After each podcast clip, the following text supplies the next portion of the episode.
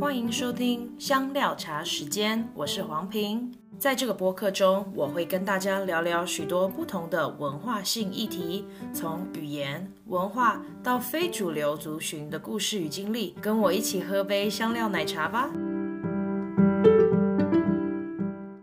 欢迎大家来到香料茶时间。我们今天的来宾呢，非常特别。我之前在嗯念研究所的时候认识，然后我就一直对他非常的敬仰。为什么呢？因为他的中文很好。后来呢，他呃也最近也成为一个翻译。啊，法文入中文的呃自由译者，他现在的著作，今天我们要打一本书，叫做《问个不停的孩小孩》，是呃特别专门讲三到十二岁跟孩子建立价值观或者是世界观的一本书。我们等一下会听听他介绍，然后再来呢，他在两个孩子出生之前呢，他还当了十年的华语教师，所以我们才在研究所里面认识。然后他也曾经在里法国里昂的嗯。开设一些华语的课程给台法呃双语家庭的儿童，然后我觉得非常的酷炫，所以我们等一下来特别听听他的故事。他呢，他的名字就叫雅文。Hello，雅文。Hello，大家好。Hello，平。我刚刚有没有漏掉一些介绍你的部分？嗯，um, 差不多吧。接下剩下的可能待会我们谈话的时候也可以多聊一些。好啊，就是我、嗯、我知道，呃，在研究所你进来之前，我就知道你学了法文。那你是怎么样，怎么开始学法文呢？嗯、呃，其实一直到我认识，哦，等等，我要先，我要先跟大家澄清一点，刚刚 听说我中文很好，听起来好像我是个外国人，我是台湾人。对对对，你是台湾人，你是以前是中文系的。呃，对，我大学念的念的是中文系。那 呃那时候，因为我是念清大中文系，那那时候学校规定要学，嗯，可以选修第三外语。嗯，那那时候我班上有五十个学生，我是中文系嘛，班上有五十个学生，有五十个同学，大概只有好像只有两个人选了法法文，其他人其他人你知道吗？西班牙文吗？不是，他们呃日文。答对了，哦，真的还蛮还蛮红的，只是现在好像是韩文居上，我不确定，但是我觉得日文好像有下降，但那时候就是日文非常的、呃、红，流行，对对，非常流行，对，大家都在学日文，哦、那只有两个同学学法文，那你怎么样成为那两个人之中的一个，然后愿意学法文呢？嗯，其实我高中的时候就学了一点点。真的是一点点。那我那时候跟一个朋友，呃，订了十年之约。我们我们，你知道那时候还流行那个时光胶囊，对，就是在树下埋时光胶囊，说我们几年之后呢，要一起去巴黎旅行。哦，所以那个时候学法文是为了要旅行。就是对，没有什么呃太太太大的梦想或什么的，就是想要到这个地方旅行。那对于他的文化非常呃非常喜欢这个文化，想要多了解一点，就这样子，很简单的一个、哦、嗯。所以那在大学学了法文之后，你觉得这个观感有改变吗？哎，没有哎，其实 我大。大学的时候，那个时候其实选修一个星期只有三个小时，是，然后一个班是八十个人。哦，哇哇哦，这么大班制，OK。所以 如果有在做语言教学，就知道八十个人的一个班其实什么都不能做。对啊，我觉得你们可以阅读简单的文化介绍，对，对，老师大大部分都在做文化介绍。哦。所以大学的时候我没有多学什么，我是一直到后来。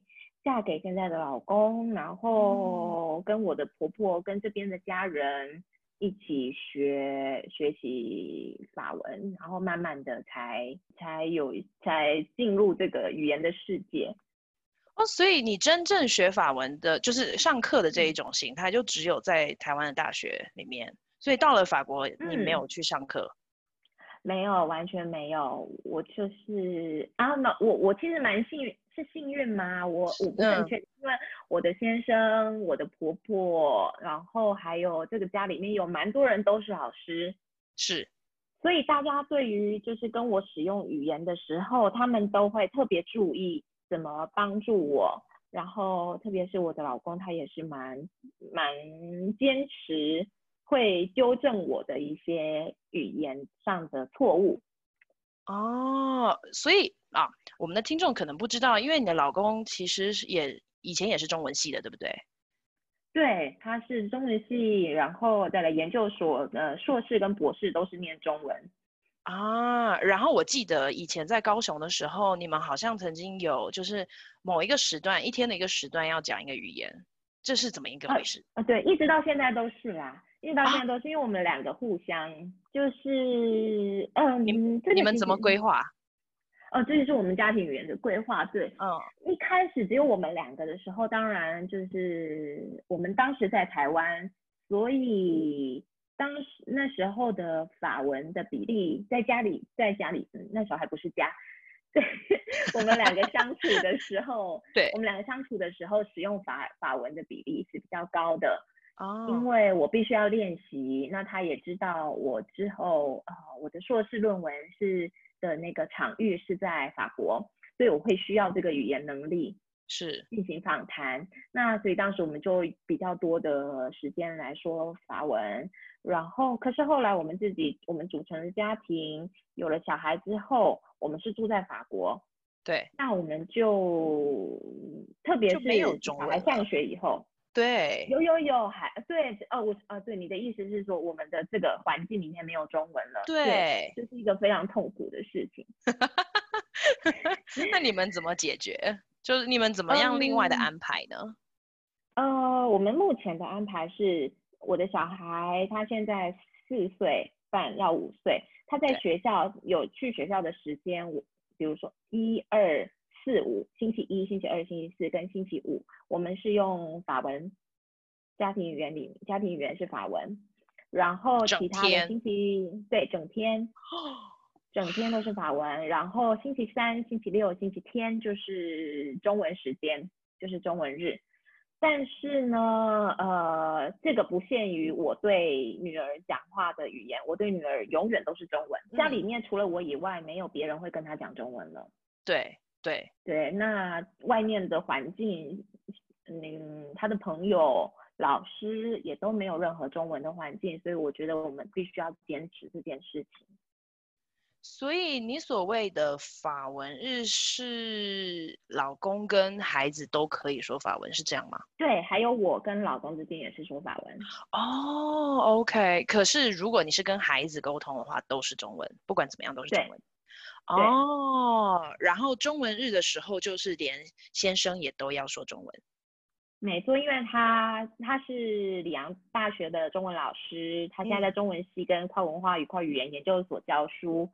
对，所以他也必须要使用中文，那他也要维持住他的语言能力。那既然我们长期都住在法国，没有环境的刺激，他也必须要就是有这样子的，有一个人能够能够帮他维持住他的语言能力。对哦，所以我们刚刚谈了一下你们对于双语家庭的规划，我觉得其实我连我自己也很对这个话题很陌生，所以当时候想要建立双语家庭，嗯、或者是甚至把它变得一个很建构式的，你知道建构式的、嗯、的的安排是什么样的原因？其实我必须要先说一件事情，双语家庭并不是像大家外表看起来那么容易，嗯。并不是呃，因为很多人会羡慕，就是双语家庭的小孩一一出生就会两个语言。当然，他一出生会接触两个语言，可是要维持下去，真的不是那么容易的一件事情。特别是当我们选择在某一个语言环境下生活的时候，对，另一个语言的维持，要不你就是要把小孩送到周末的那个那种语言班，对对对。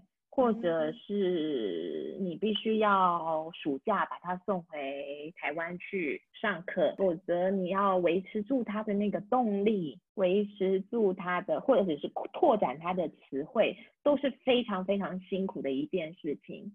对，你不只要不只要给他无限的动力，你还要很坚持。呃，我举个例子，比如说，当我们我刚刚说我们星期六、星期天会呃是中文日。可是星期六、星期天，我们通常都会有家人来访。对，这时候有法国的家人来访的时候，我就会卡在我到底要跟他讲中文还是讲法文，因为我不可能把我我们两个锁在自己的小世界里面，对，然后一直用中文跟他对谈，旁边的人都听不懂，没有办法跟我们互动，所以我们就我就必须做选择，嗯，一个方案是。我就必须变成我要跟他讲法文，那另一个方案是我跟他讲中文，可是我转头要马上转换成法文去翻译。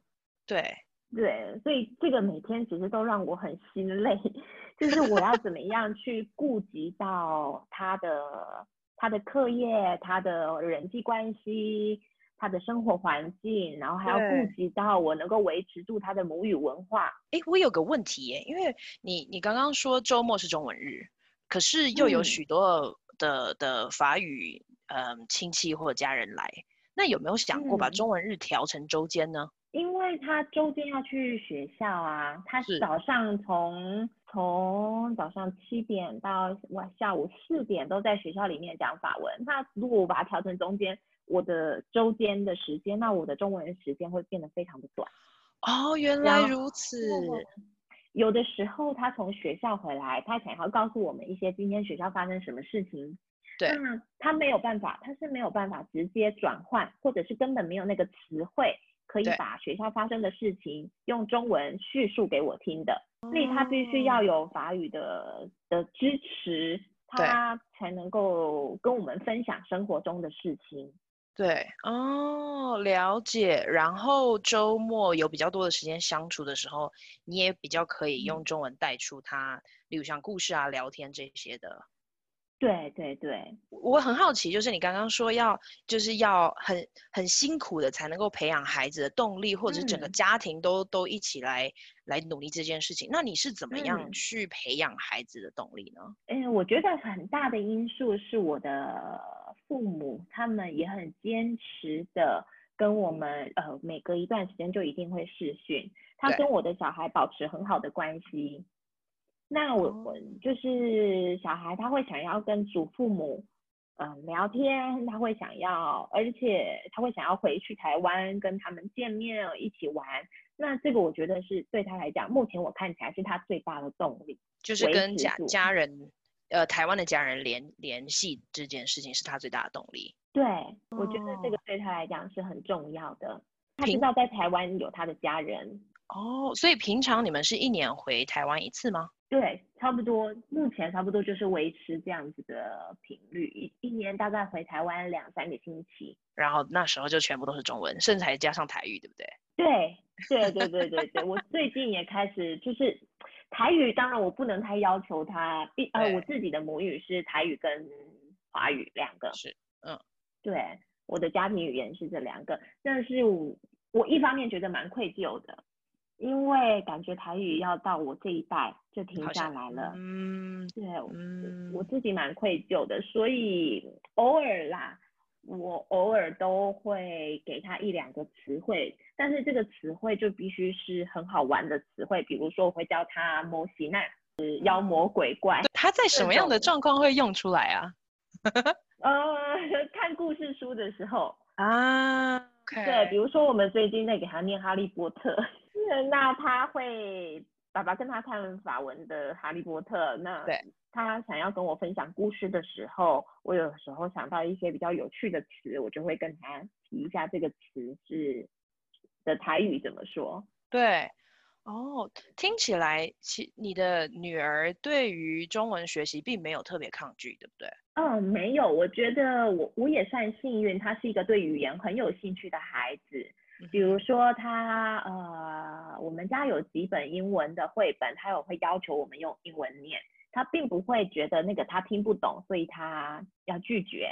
是哦，他很很喜欢另外一种语言，然后就他能够听就很开心。没错没错。哦，那你有没有特别做一些事情让他能够继续培养学中文，或者是呃，你知道继续持守那个中文日的一些技巧或者是策略？嗯，当然，这也就跟我我的我以前刚刚你提到我做了十年的华语教学嘛，对。那所以在平常上课，我会给他上一些课。哦。那我我还是会就是，特别是前一阵子那个法国就是居家令一般发，我们有两个月的时间都在家里。那这这段时间内，我们就安排了一些课程。呃，主要就是中文课一定要有，那还有法文课。那中文课的时候，我就会用一些游戏、哦、跟他玩一些游戏，对，来学中文。哦，哎、嗯，我觉得游戏的方法。其实讲到这个，因为我曾经也听过一些在美国的台湾妈妈他们怎么教孩子，然后他们在他们的访谈里面也提到，就是你很难。就对于很多人来讲，他们其实常常脾气就会上来，或者是教自己孩子的时候，孩子不把他当成一回事，就是觉得、嗯、啊，这就是妈妈，我就是要黏着他，我没有要学中文。那你你会碰、嗯，你曾经碰到一些特别的的状况，你是怎么处理的呢？嗯，嗯，这个大概跟我，我觉得这个是每个人的忍耐度不太一样，也有关系。那我之前刚刚你也提到，我之前在里昂有开设给小朋友的台法的小朋友的课程。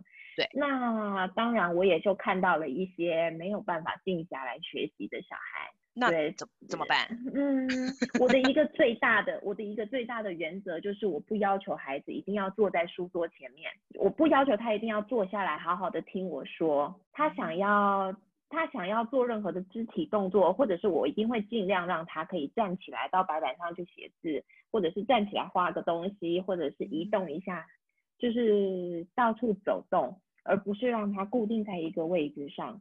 对对，所以就是很多元的教学。对，对，就是用各种不同的方法，用肢体啦，用歌唱啦，或者是用嗯，我甚至甚至我会给他看影片，哦，小小的影片。对对。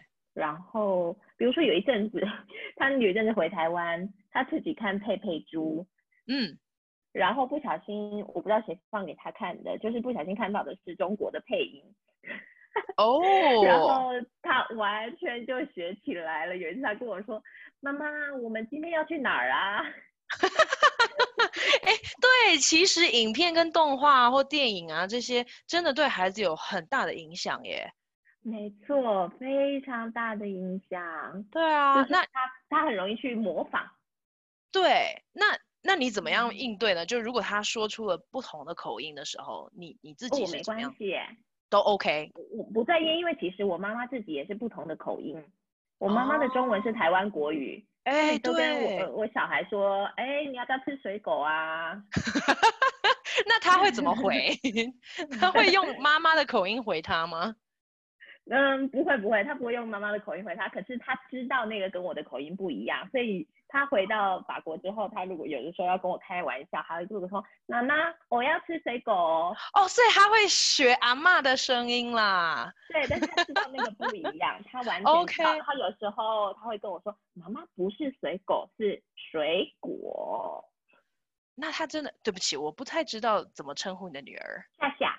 夏夏，所以他其实对于语言是非常敏锐的。嗯，他他其实是一个蛮敏锐的小孩，对，我觉得他在于学习语言上应该算是有天分，但我不确定这件事情跟我们在他从他小时候五个月大开始，对，对，那个时候我们家决定让他学习婴儿手语。对，这是接下来我要问的问题，请你拜托跟我们介绍一下，到底是什么宝宝宝宝手语是什么？为什么要用宝宝手语？嗯，哦，这件事情我我自己也发现一件很有趣的现象，就是宝宝手语它其实是一套用成人手语，呃，你应该大概知道，就是手语它并不是一个全世界通用的语言。哦，对对对对对，每个国家不太一样。没错，连语法都不太一样。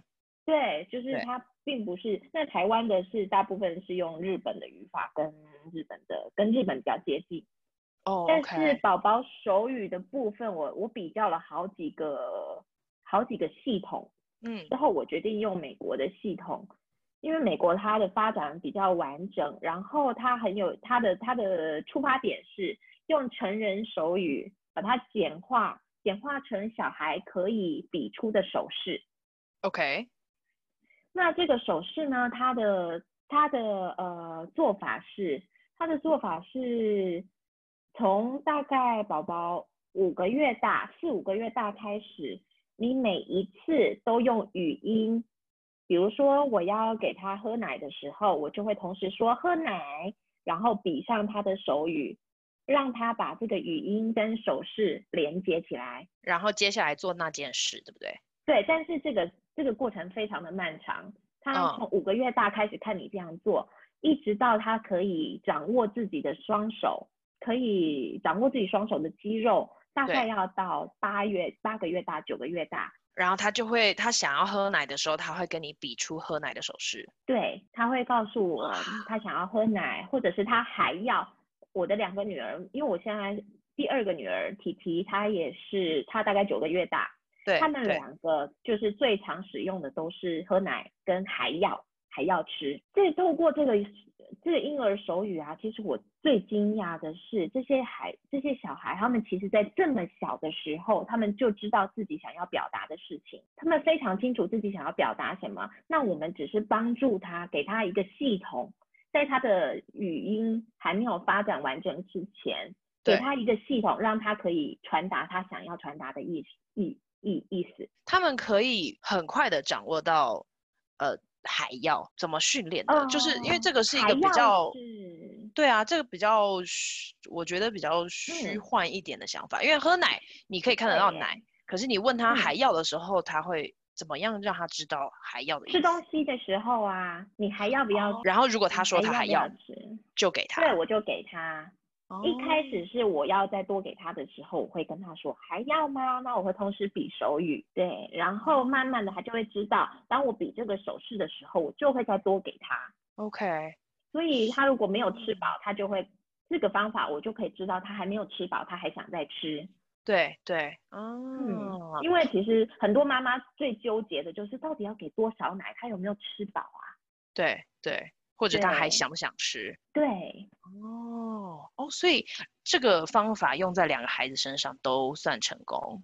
嗯，都算蛮成功的两个小孩。第二个小孩他，呃，我的二女儿她比较早开始使用，但是我还没有看到她后面能不能发展成跟姐姐那样可以，呃，因为姐姐一直到一岁多开始讲话之前。他可以表达很多他想要的东西，比如说他想要睡觉的时候，他不需要哭闹，因为有很多小朋友他要睡觉前他会崩溃。哦，对对，会崩溃大哭什么的。但是我的大女儿夏夏她不会，她就是自己可以用手势来告诉我说她累了想睡觉。然后这个也是你教的？嗯，对，就是要睡觉之前就告诉她，然后后来可以慢慢的教一些比较比较抽象的东西。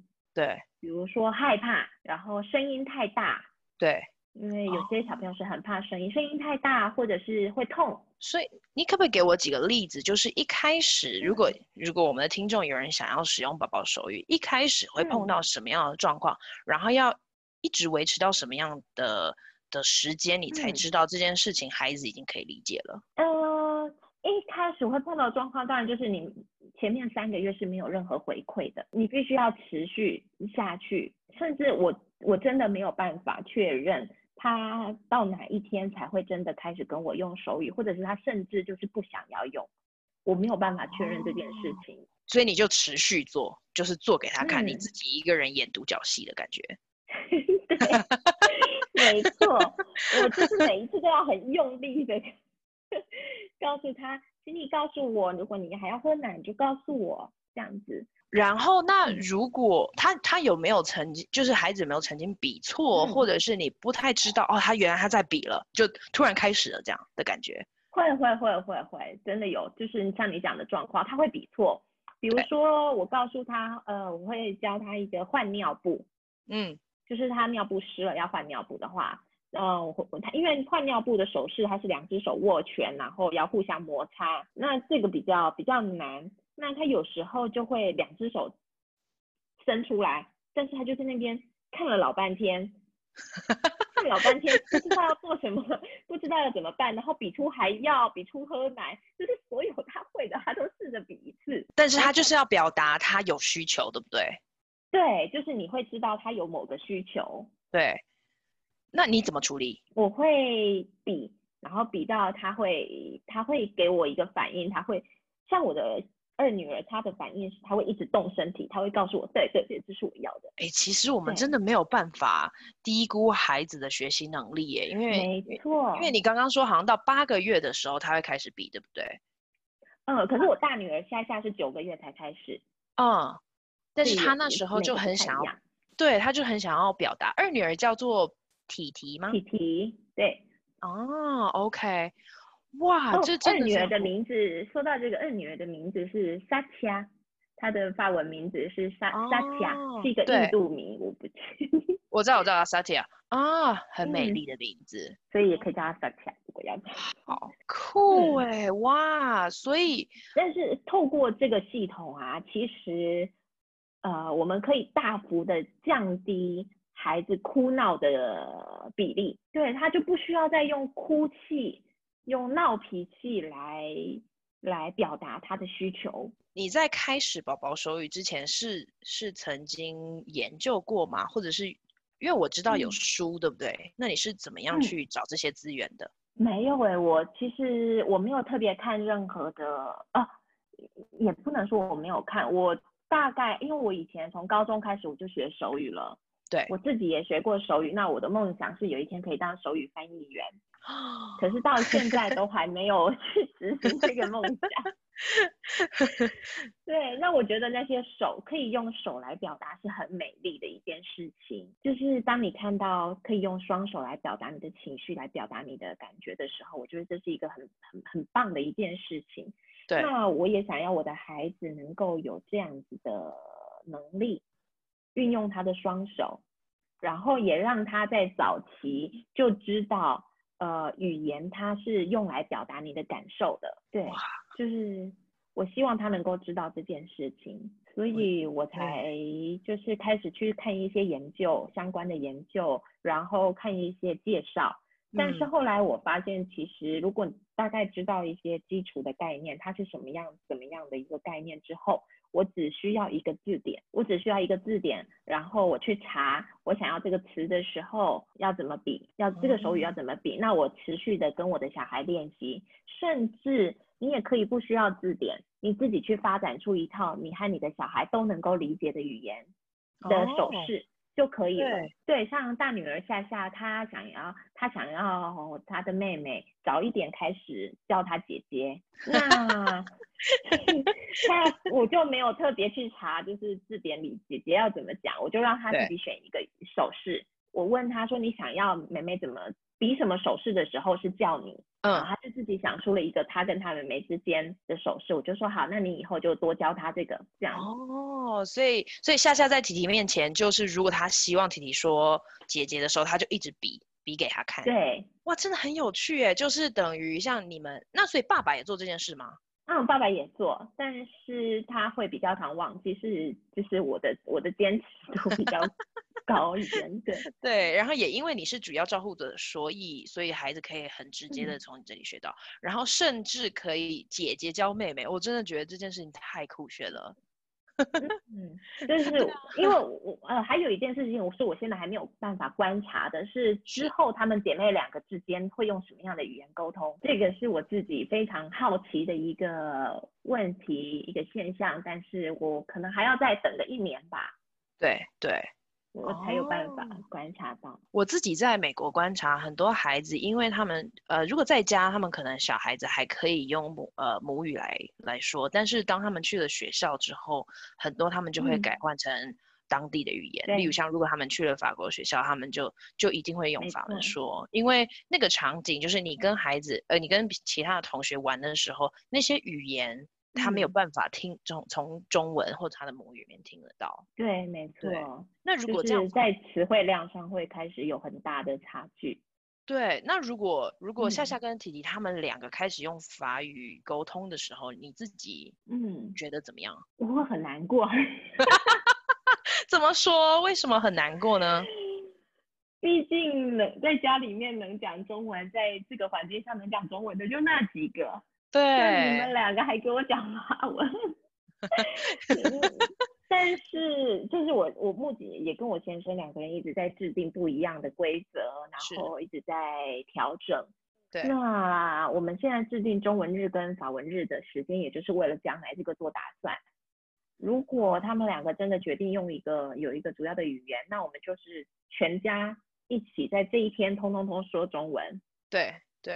嗯，那全家一起的这一天，通通都说法文。你觉得怎么样可以提升孩子的中文输入？我觉得这说好像就有点学术了，嗯、对不对？因为我们都是读这个 语言教学的，就对啊，就是怎么，嗯，我我这样问是因为我觉得会有很多像像我们这种都是跨文化、跨语言的婚姻结合，嗯、所以当他们有第二代出现的时候，又住在另外一个跟跟可能母语或者是爸爸的母语不太一样的。你会你会建议什么样的策略增加孩子他们听到更多母语的方法？嗯，嗯，我觉得有一件事情蛮重要的，就是我自己也发现我有这个缺点，所以我也在也我也在改进，就是母亲跟小孩之间的对话，其实有的时候那个主题是非常的局限。对，一开特别是一开始，你会局限在他的吃喝拉撒睡。对，是这样子。对，那他就不会有其他的文化上的 reference，或者是没有其他、嗯、其他的呃输入相关的。对，对我我在一直在想要用什么词，就是他们没听到 这些话，对不对？他们不知道怎么用这语言表达出来。对，所以我们要常常的换话题，哦、跟他聊不一样的话题。哦。跟他呃，就是。母亲要自己有很有意识，每天都要思考，我今天我到底要给他什么样的输入？我可以，以他还缺什么？嗯，等于是也必须要有意识的去去看，哎，哪一些主题是孩子普通的时候会接触到的，对不对？就可能不是只有食物，甚至可能动物啊，公园里面的东西啊，或者是画画的工具这些，他们普遍会用到的东西，也都一定要把它加进来。对，就是我们自己要很有意识，所以才会特别的累。就是你会想到，哦，他对这个领域的词汇好像还不够诶，那我们是不是要多跟他谈一下他做了这些事情？一边做的时候，比如说跟他画画的时候，我就要一边跟他说，啊、这个是怎么怎么样啊？这是水彩画啦、啊，这个是蜡笔，这个是铅笔。因为这些词汇，它如果是相对于相对于中文来讲，它的它的法文在学校老师一定都会用。对，老师也会教，那他很自然的就学会了。可是，在中文的对照上，他没有。对，我觉得刚刚雅文提到一个非常重要的点，就是必须要有意识、有计划式的去去，如果想要提升孩子的母语，嗯、或者是第，不管他是第二语言、第三语言，就是在家庭里面的设置会需、嗯、会需要有计划性的去进行。那我知道，因为你以前是华语老师，然后嗯。所以你就是这些事情都是自己想的吗？或者活动啊，或者是策略，这些都是自己想的吗？还是你曾经去看过其他的资源？嗯，当然，因为我们自己身为华语老师，我们自己就有比较多的资源可以，比如说，比如说我们会去查很多的研究，很多的双语家庭的研究，嗯，这个是我们有拥有的资源，我们可以，我们有，我们知道应该要往哪个方向找。对。对，然后至于上课的内容，当然我们以前受过这样的训练。那我现在不当老师了，我总不能让他废掉了。所以要还是要拿起来练一下。嗯嗯，说到这件事情，就是这也是我不当老师的原因，就是我觉得我我要花好多的心力去，我要花好多心力去呃帮助我的小孩建立他的母语的能力。对，然后我花了太多太多的心力，反而我自己没有办法去照顾更多的人，所以我才决定就是，嗯，暂时不再教书了。哦，所以你在怀孕之前都还就是还在法国教华语？嗯，对对对，我一直教到大女儿出生。哦，然后现在想要专注在家庭，好好照顾孩子。就是我想要顾好他们的语言能力，对，就是还有他们的文化背景。讲到文化背景啊，我很好奇的想要知道，就是因为我们刚刚提到比较多是语言，那嗯，对于文化的方面，你是怎么样去帮助他们有更多了解的？嗯，我一方面我非常有意识的，就是我在选择那个绘本，我每次回台湾，我都会挑一些绘本带回来。是 我现在常常抱怨我们家里的中文绘本比法文还多。所以，因为透过绘本回来，那对，因为我会选择一些主题，比如说除夕的主题啊，哦、就是一些呃节日的主题。对，然后在家里面，我们只要有节日，比如说除夕的时候，我一定会，我们一定会很慎重的做一些仪式。然后中秋节一定要烤肉，然后台湾的母亲节才刚过没多久嘛，台湾的母亲节要过，法国的母亲节也要过。哦哦，所以法国的母亲节跟台湾的不一样。嗯，应该是法国跟全世界都不一样吧？诶，可以多说一点吗？什么是什么意思？呃，我不确定，我不确定法国是怎么制定的，但法国的母亲节是这个星期天，也就是明天。哦，那我哇，所以我们录音这这时段真的是非常特别，就我们可以做一个母亲节之前的总结。对，因为台湾的母亲节大家都知道是五月的第二个星期天嘛，那这跟某那个故事有关系。对对对，也是跟很多很多的国家都有关系，就是一样的同一天。哦。但是法国就是我们不是很确定，因为每个星每一年都不一样，我们不是很确定它是怎么制定的。哈，每年都不一样？对，每年的日期不一样。嘿。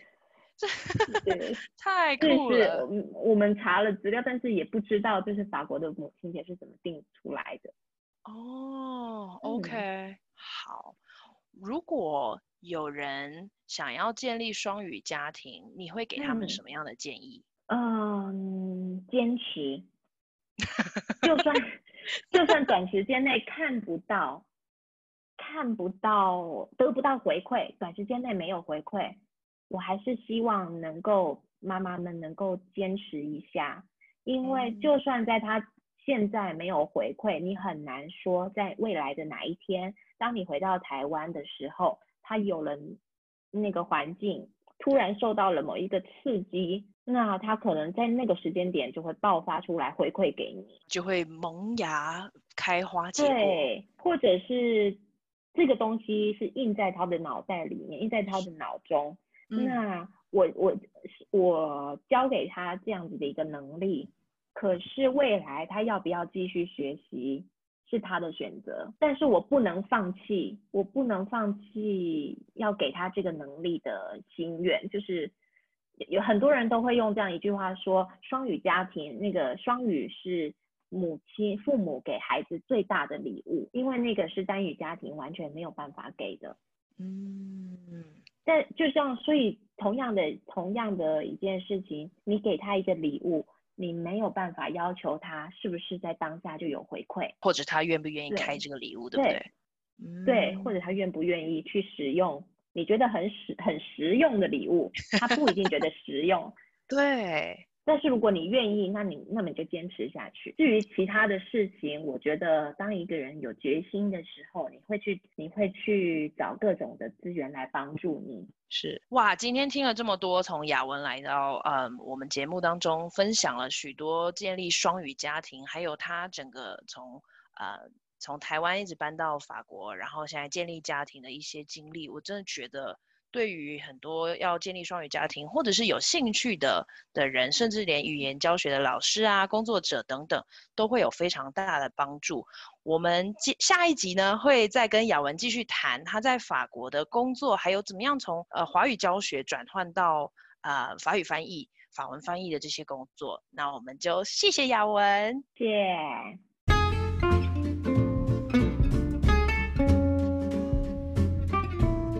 谢谢你收听香料茶时间，欢迎跟我们分享你的故事，也欢迎分享、留言、按赞、追踪我们，也可以在 Instagram 上面搜寻我们 Chai with Ping C H A I W I T H P I N G，也欢迎 email 跟我们联络 C H A I W T H P I N G 小老鼠 gmail.com，下次见，拜拜。